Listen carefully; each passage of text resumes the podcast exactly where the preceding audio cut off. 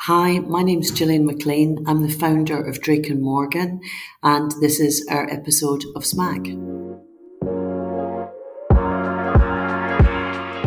Hi, everyone, and welcome back to Smack. In today's episode, you'll hear Jillian MacLean, founder and CEO of Drake and Morgan, a collection of restaurants and bars in the UK. Jill and I spoke about her upbringing in her parents' hotel, what finally led her to start her own entrepreneurial journey rather later in her career, and why she thinks the restaurant industry, although it has its challenges, is one of the most promising fields with immense growth opportunities for young people starting out. So let's dive right in and get started. Enjoy the show.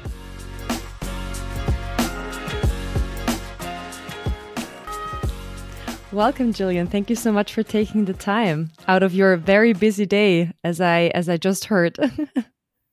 pleasure, absolute pleasure. So let's jump right in. I would say. Um, I when I was researching you, I learned a little fun fact about you, and so we're going to start with a maybe a bit of a mean question in a way. But I learned that your parents, um, they owned a hotel in Scotland when you were growing up. So maybe you know what i was thinking when i read this did you even have a chance to not go into hospitality or how was it for you growing up yeah, Patricia, it was quite busy growing up actually because uh, ahead of going to school, I was generally on the mise en place for the toast marmalade, teas and coffees uh, ahead of going to school. And then also coming back from school, I had the great fun often of being before I was a waitress, uh, washing the dishes quite a bit actually. So yeah, it was a very busy, fun family environment on the west coast of Scotland, which was very, very busy for the summer season. But we were very thankful that it was very quiet in the winter. Okay, very good. So you always liked working in the hotel, or was there also like a a period in your I don't know rebellious teenage years where you were like, oh, I cannot stand this anymore? Unfortunately, I've never been a rebel. Actually, maybe that's going to come later in life. But yeah, I worked for my parents, and uh, my, my mother's obviously Scottish, so she doesn't really believe in uh, people having too much free time. If you have any free time, you're either volunteering or you're part of the girls' brigade or something like that. So, no, we had a very full itinerary. I didn't have a chance for rebellion, but perhaps that might come later in life, as I said. very good, very good. And um, so, tell us a little bit about when you um, finished school, when you were, you know, finding your way in, let's say, adult life. Um, what drew you to to F and B? Because also, like when you look at hospitality in general, um, the F and B parts of it is obviously the one that is most fun, but also the one of the toughest ones, um, like the toughest part of our industry. So tell us a little bit about how you found your way into this lovely world. Well, I suppose, I suppose growing up in a hotel and then I had a part time job in another hotel, which is quite funny, which is the company that I went on to work for for a number of years. And the original part of the company that I worked in when I was training uh, with them was to be a general assistant, which is basically covering all different departments of the hotel. And it was a hotel group um, called Osprey Hotel. So I went on to run a number of different hotels for them in Scotland, but one in particular in the Western Isles.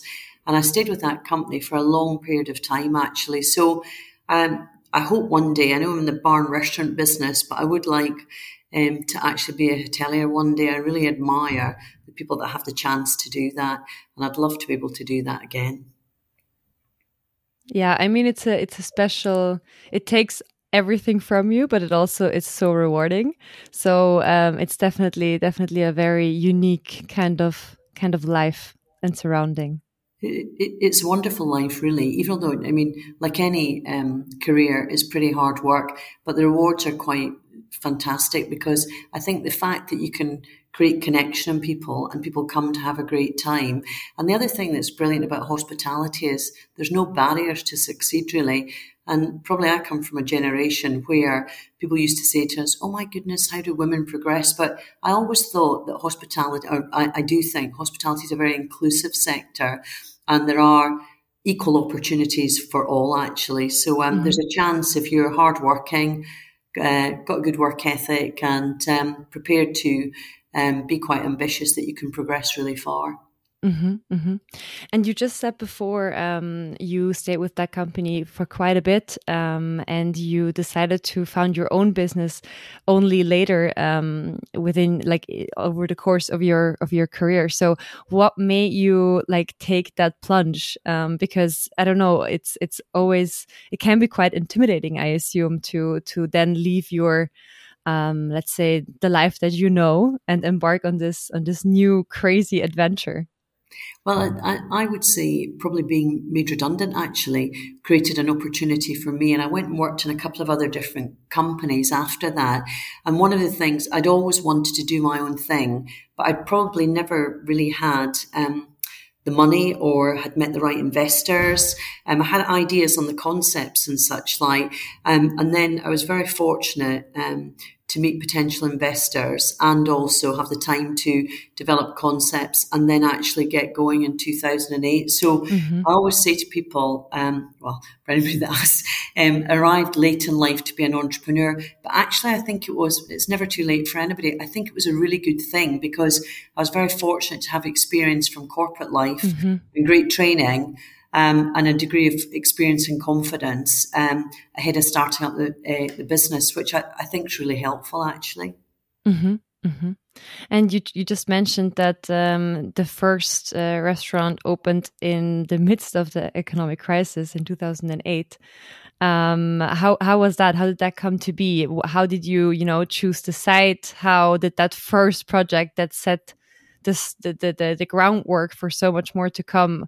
How did that all fall into place? Because I, I imagine it to be like a puzzle, like a, a, a very, very big puzzle where every little piece you need to find and fall into place. Yeah, completely. Well, I, I think um, a couple of things actually. One of the things um, I thought there was a gap in the market for really a kind of female influenced bar and restaurant. And we'd spent a bit of time. I was fortunate, my sister lived in California and mm-hmm. she worked with us for quite a period of time, as well as had, having our own business. And she'd kindly done a really nice research list. We'd been to see different operators and such like. So we'd almost done a kind of blueprint for here's our new concept. Finding the site with the investors um, at the time was a really good thing to do. And we were very fortunate to be in, in a Landsec development. They're kind of one of Britain's largest landlords. And they also um, had a view that they wanted something new in the base of their building at Bankside, just by the Tate Modern. Um, and they very kindly introduced us to the guys, um, the Time Warner building in New York. And we went out to New mm-hmm. York to meet some of the team there because that those were the people that were going to be occupying the building. And we were able to talk to customers potentially about trends and different elements. So I think we started early on as a business to develop really good relationships with our landlords, our investor base, and we did quite a lot of work on the concept development. But I think also starting during a time of a crisis is a really good time to start actually because you're kind of more creative because you perhaps don't have the capital as much capital as you want. So you've got to be really creative about how you get going and such like. So we had great support from um, not only our investors, our landlord, um, and actually, we're able to talk to a lot of customers that were potentially going to o- occupy the building about what they wanted. So they helped us tailor the concept as well. Mm-hmm. So uh, Drake and Morgan's not just about me; it's about a whole load of people in Drake and Morgan that have made it successful. Of which my sister, really, um, Amanda, should get quite a lot of credit because she helped us a lot with the concept development. So Amanda, if you're listening, that was your shout out. um, and and you just mentioned before that uh, you thought there was uh, a female, let's say, take on on on F&B or a female input into the concept missing. Can you share a little bit more about that?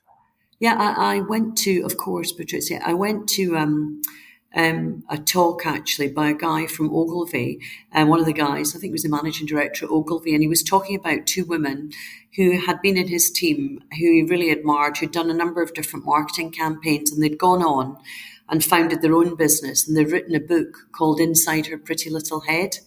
And um, I bought the book, I read it, and it talked in the book. One of the um, focuses of the book was the growing affluence and influence of women because female friendly is a bit of an overdone phrase, isn't it? But female influenced, um, I, I, think is um, quite an interesting thing. So you know, one of the, the kind of nuggets out of the book was that 80, women were responsible for influencing 80% of purchasing decisions. So you might, with your husband or your son or your father or your uncle, influence uh, what they might buy. You might not be paying for it, whatever, but it was about this growing affluence and influence of women. And we tried to, with the team that we were putting together, really talk about that and think about that for the business. And I, I think that's really been at the kind of bedrock of what we do since it, the business, um, since its inception. Mm-hmm. And that then had an impact on like the interior design, the kind of menu that you were offering, or or how do how do I have to envision, you well, know, you you standing at the chalkboard, uh, trying to put everything together. Yeah, well, what, what we did was we did, we did a blueprint. We do we that's when we started what we call now uh, nowadays in the business our innovation trip. So we were very fortunate to go over to California. Probably sounds glamorous. It wasn't Patricia. It was kind of like um, cheap flight, big research list, and then going around looking at bar and restaurant operators that we admired and written to a number of them ahead of time as well. Mm-hmm. And we're fortunate to meet them. And because Amanda was based in San Francisco at that time, we spent a bit of time on the West Coast. Sophie Douglas from uh, Fusion DNA, who's done our design since we started, our architect and designer, she came uh, with us as well. And we went to look at a number of great operators. And then we started to put the blueprint together Sophie is, is the designer, and Sarah and the team who work for her do the styling.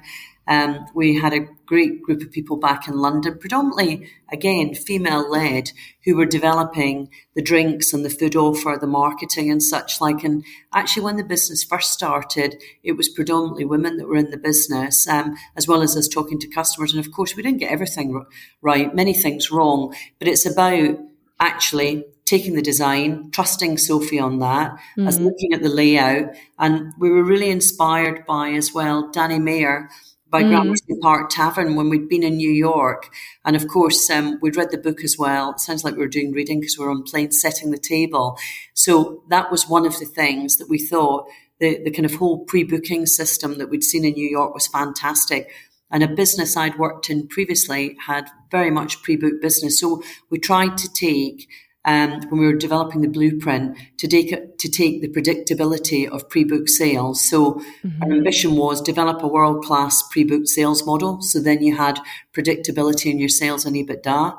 Product-wise, bring some new, fresh.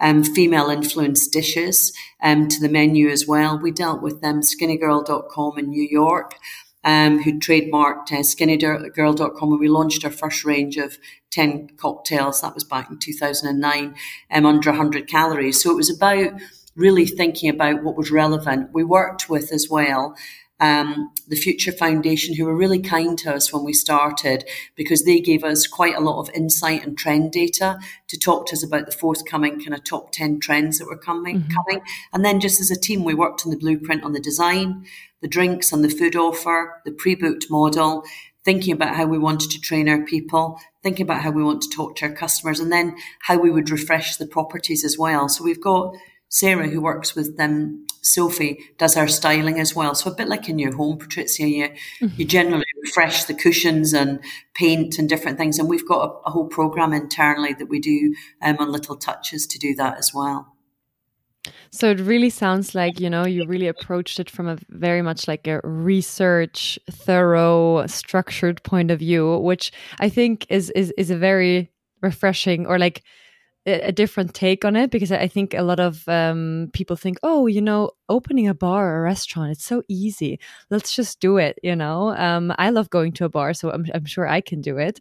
But no, it's so much like because you really need to find that niche. You really need to be sure of your DNA of your product because it's it's a crazy competition out there, right? So you need to really make sure that you know who you are and who you're targeting and that you are reaching also that target audience because otherwise you're going to be gone a few months later for sure.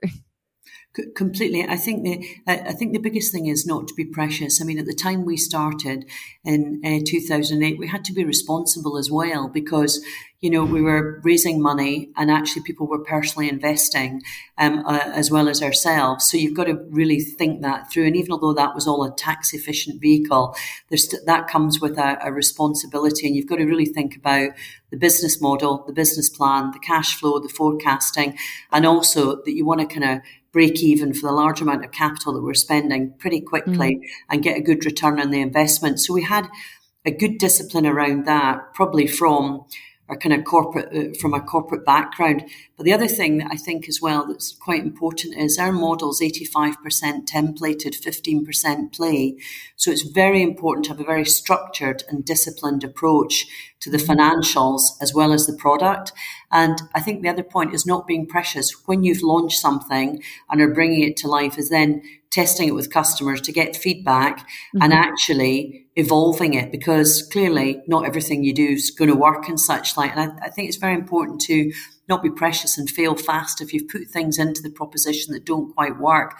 And our proposition. We did some brand proposition work originally with McCann Erickson, which was basically about being a bold, informed, and surprising space. So bold spaces, informed in terms of we thought through the design and the product and the interior design, and then surprising was about our little touches and different elements that we went on to put into each of the sites and concepts that we developed.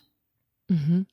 And and how do you you know now because it's still i mean the world has become even faster um, and it's becoming faster every year right?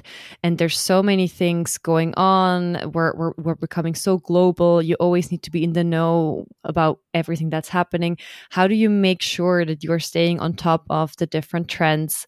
Um, and yeah just make sure that you are although being true to yourself but still going with the time and you know how do you stay on top of that and how do you also decide okay what are we actually going to implement going to follow and where is like the line yeah, so we have, um, I mean, the big thing I think is about staying relevant.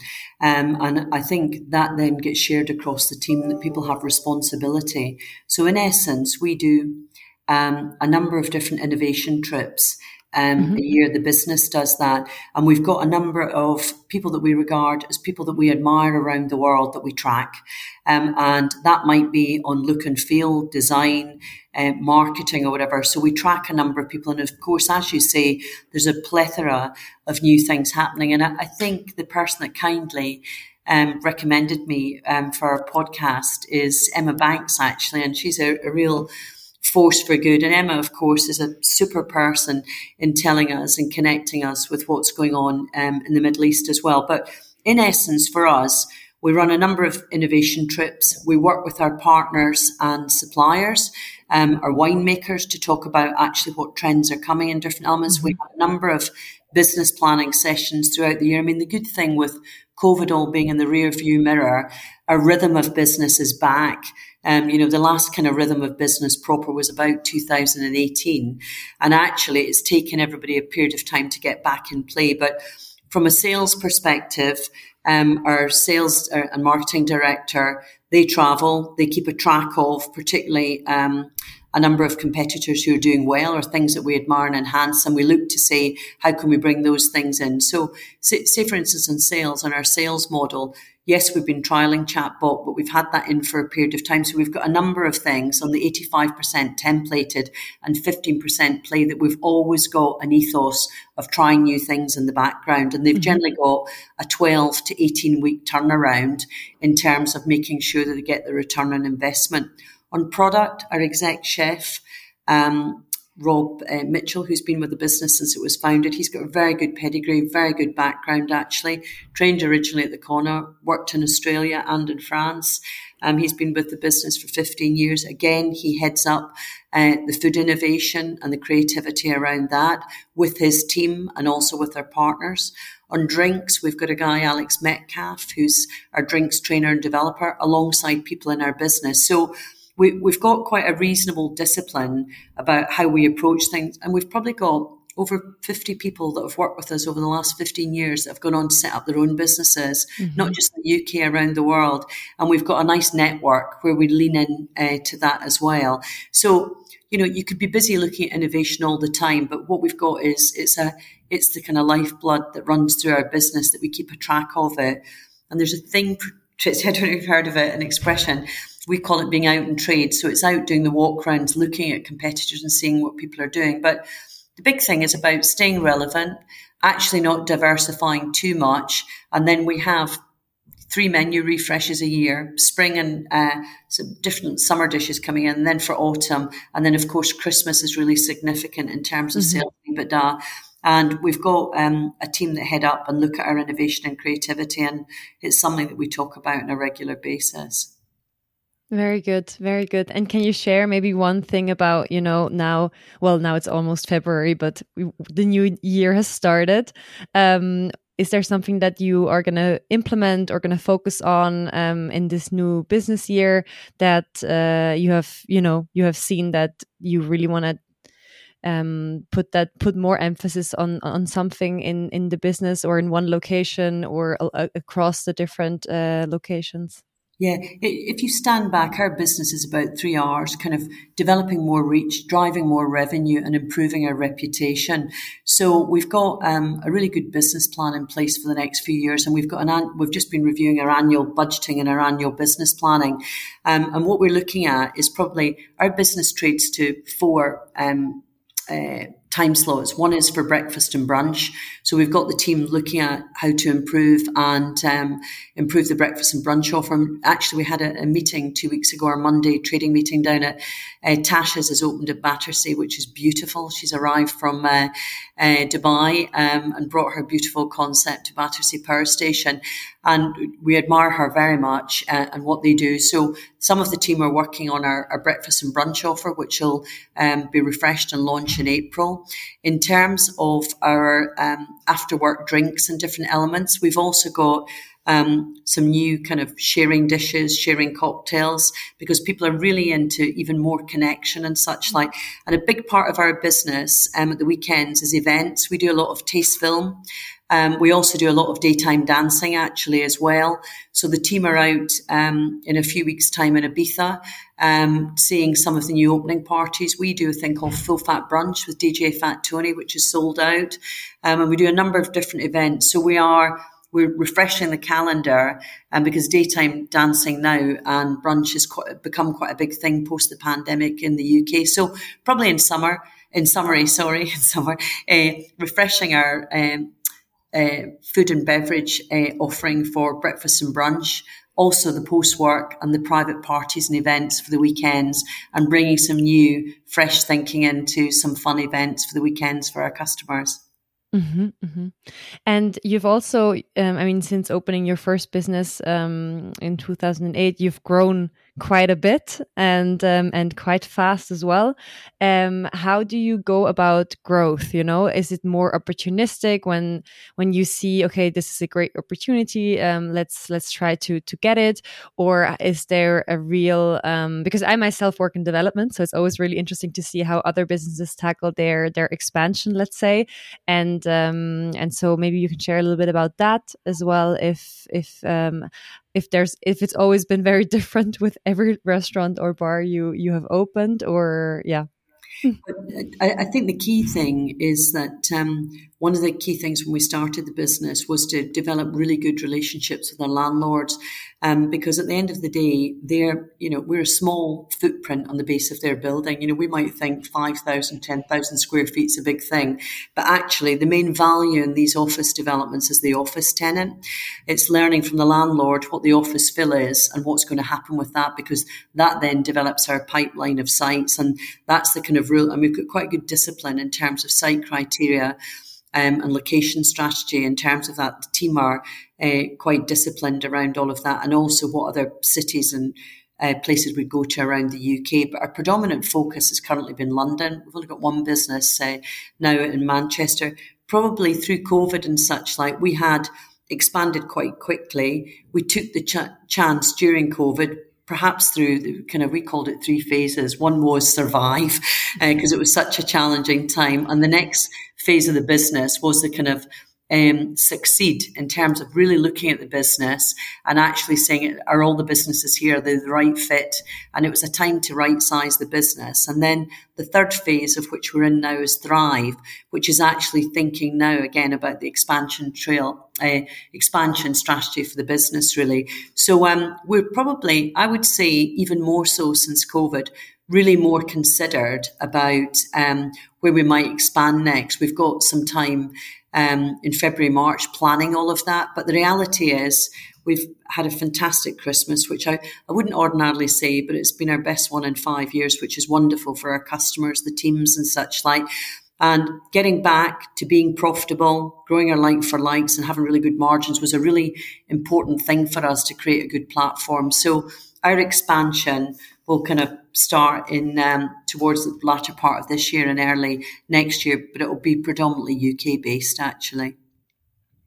Well, we'll just you know still be waiting over here in the DACH region for you guys. Uh, but next time I'm in London, I definitely want to come by. I'm I'm I'm there end of uh, February, so I'll, I'll drop by one of your locations. Yes. Yeah, you must come and see us. It'd be really lovely to look after you. And um, I want to switch gears a little bit and go to back to something that you said um, earlier as well that you know hospitality is such a, a great industry because also it's it it it um, provides chances to people from different walks of life. And if you're a hard worker you usually um, can advance and get quite fast uh, quite far. Um, and you also said um, about you know like uh, i think and also in a podcast episode um, last year you said that it's really important to you to create a female friendly business also within your group um, and maybe you can share a little bit about how that how that came to be, and also how you are making sure that within your teams that is also being being lived and and and supported. Yeah, we, we've got, when the business started, given that I'd been in corporate life before, one of the things I was really keen to not have was to have a big head office. I wanted the business to be customer focused and the team to be based in the business. Clearly have a, a small kind of satellite office where our finance function could be based and such like, but basically so that people be on the ground listening to customers, supporting the teams actually. And the the great thing really um, that when the business started with uh, Amanda helping me, Sophie being our architect, Roche um, and her team who do our PR, and we had a great uh, lady actually who Christina who did our marketing then as well actually. So that team of people worked really closely together. And you know I've not got all the answers, but within the team, um, everybody had such really good ideas. And I don't know what you find in your business, Patricia, but I find that women, as a woman, irrespective of what sector you're in, women are exceptionally collaborative. They generally have very low ego um, and they have a great humility. Um, and actually, women like to collaborate and, and, and work together. So um, I, I count myself fortunate in some of the people that uh, arrived as we started out because that became that was the ethos when we started and that has continued to be the ethos uh, to this day. I, I, will say we've got lots of guys in the business as well. And uh, I, I, think um, the thing for me is it, it's important for people to have a voice, whether that's in a trading meeting, a marketing meeting, our general managers meeting with the teams. We have briefings each day in the business at 11.30 and 4.30 where the teams are tasting products, sampling wines and such like. And we feed everybody every day in the business as well. And we've done that since the beginning. Um, and even when we were much smaller, we eat together. And then, of course, you get the best ideas from everybody just um, having a bite round the table. So I, I, think, irrespective of how big you go on to become, uh, I think it's important to kind of keep those principles and those values of the collaboration, the integrity, the working together, and having a, a humility and remembering why we're all here. Drinking mm-hmm. is about our customers. Um, as well as our teams, really, but it is about our customers first and foremost. Mm-hmm.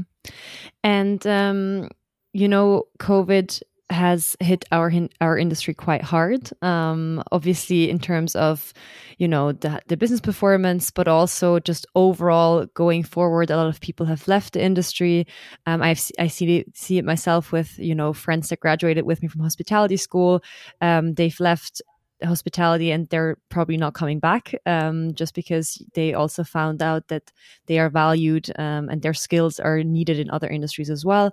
And um, so i was just wondering how you make sure that you attract good talent and how also you work on retaining and and and actually keeping that talent with you and keep keeping them motivated because I think it's it's one going to be one of the biggest challenges going forward to to actually position ourselves as a yeah not not only a fun industry but also uh, uh, one that is worthwhile and also um, yeah respectful to to the younger generation. Yeah, I, I, you know, you're completely correct. I mean, even ahead of COVID, Brexit was difficult for the UK as well. We lost really everybody across the sector lost really good people that felt, you know, pretty unwelcome um, and such like. And also, hospitality is seen as um, pretty hard work as well, actually. So, shifting generations, demographic, um, shifting nationalities and such like, quite challenging. I, I think there's a really important thing in hospitality um, as a leader is to be consistent in good times and bad. And what I thought during COVID was at the start of it, when we were talking with the team about it, because we furloughed everybody, we had that in this country, which was really helpful. The government were so supportive. I mean, probably, I do believe they were in Germany as well, and great blueprints in France as well. But I think the key thing was to take care of people, not just about paying people properly, but actually respecting uh, the kind of balance in life and different elements. And we didn't get right all the time because sometimes probably people worked a bit too hard in our business. And actually, we took the time during COVID to really have a look at that. Chantel Christie, who's our head of people, she led all the COVID response and the recovery. Actually, she's done a fantastic job. And actually, listening groups, talking to the teams to actually say how could we make things better. I actually, and when we started the kind of reopening post COVID, oh my God, that was really hard for the teams because if you think they'd been at home for quite a while, the customers had been at home as well. And actually, it was kind of everybody all being unleashed and not knowing quite how to cope with it. So I, I think that was actually in a bizarre way a harder time for teams than it was um, even after Brexit. Um, and of course, there's been a normalising all of, uh, of all of that now. But I think there's a few things. One, respecting um, the balance that people want um, in, in, life as well. So our workforce, um, the makeup has changed a bit to more part time. We've got quite good longevity in the business. Our average length of service for our general managers is five year plus, and our chefs are more than that. So we've got a lot of people that have been with us for quite a long period of time. So I think one being consistent, being respectful of people, having the right um, plans in place so that people can advance with the business um, as well, I think is really important. And, and recognizing um, as well that uh, you need to be more flexible as an employer. Mm-hmm. You know, a number of our employees wanted to go in sabbatical. I mean, they needed to really recover from uh, COVID because hospitality is so intense. And us just building a more flexible um, kind of approach to that, I think, has been quite an important thing as well. And we've had a big piece of work done by, um, led by Graham, our ops director, Graham Hall, um, which is our change and impact report. And that actually had a number of listening groups with our employees and our kind of green council to say, how can we improve? Almost like a youth advisory board. How can we become better? And what's the plan and how do we get, I mean, we've just got excellent rating for it because we've really listened to what do the teams want and how can we improve as well as talking to customers. So, now, we're not the finished article, but I think it's even more important uh, in hospitality to show um, that there's a path that people can succeed. Um, and quite a lot of people that work with us want to go off and run their own business. That's great because we might have them for two to five years while they're learning with us, and we're delighted with that um, in terms of that. So, um, uh, yeah, I, I, think it's um, a fantastic industry. People don't realise how valuable it is for us, particularly to the UK economy. And part of all our responsibility as business leaders is to create a pathway for people. Mm-hmm.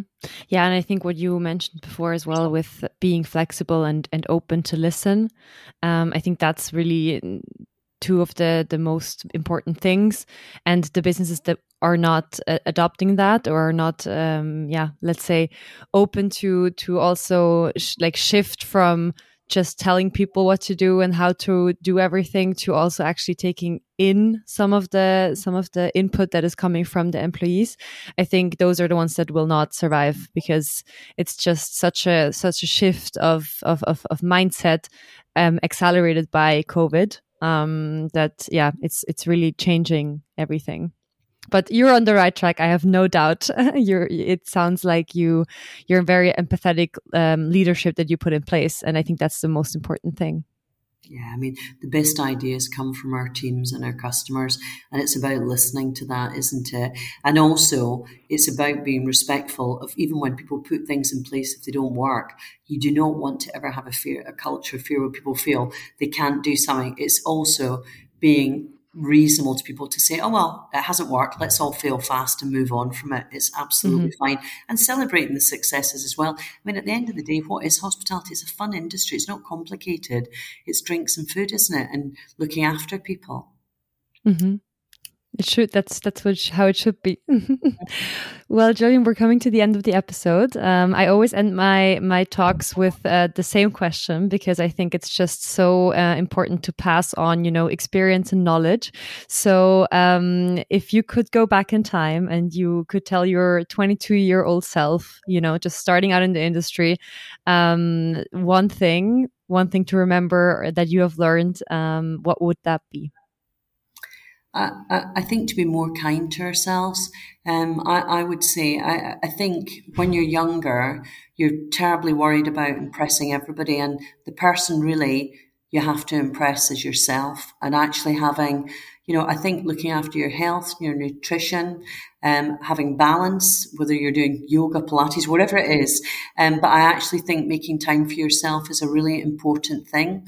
Um, I think having self belief and, um, I also think not working too hard, just really working on the right thing. So when I, I look back, I think I was probably of a generation where you thought to work really hard was the only thing to do. But I think having a balanced uh, life is quite an important thing because you can succeed. But I mean, I've had and have a brilliant career in hospitality, and I'd recommend anybody to join hospitality because you, you know you can do whatever you want to do in hospitality, whether it be you know, our business is a fantastic business. And, you know, I feel very privileged to have the chance to lead it, really. Yeah. Thank you so much for sharing that. Thank you for being on here uh, and taking the time. And uh, I would say I see you in London we're looking forward to looking after you, Patricia, and also you as well, Mary. Actually, I hope um, it's just getting dark in London. You can probably see it, can't you, behind you? Um, it's just about to be sunset, so it's going to be quite nice to go and have a walk by the water. I hope you are both going to have some time before your next calls to be able to refresh yourselves and have a bit of headspace as well. Thank you so much.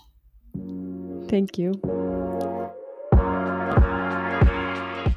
That's it for this episode, everybody. Thank you for tuning in. Don't forget to share your thoughts on this episode and everything else that is going on at Smack with us by checking out our website at smack.media or connect with us on LinkedIn, YouTube, or Instagram. We'll see you next time.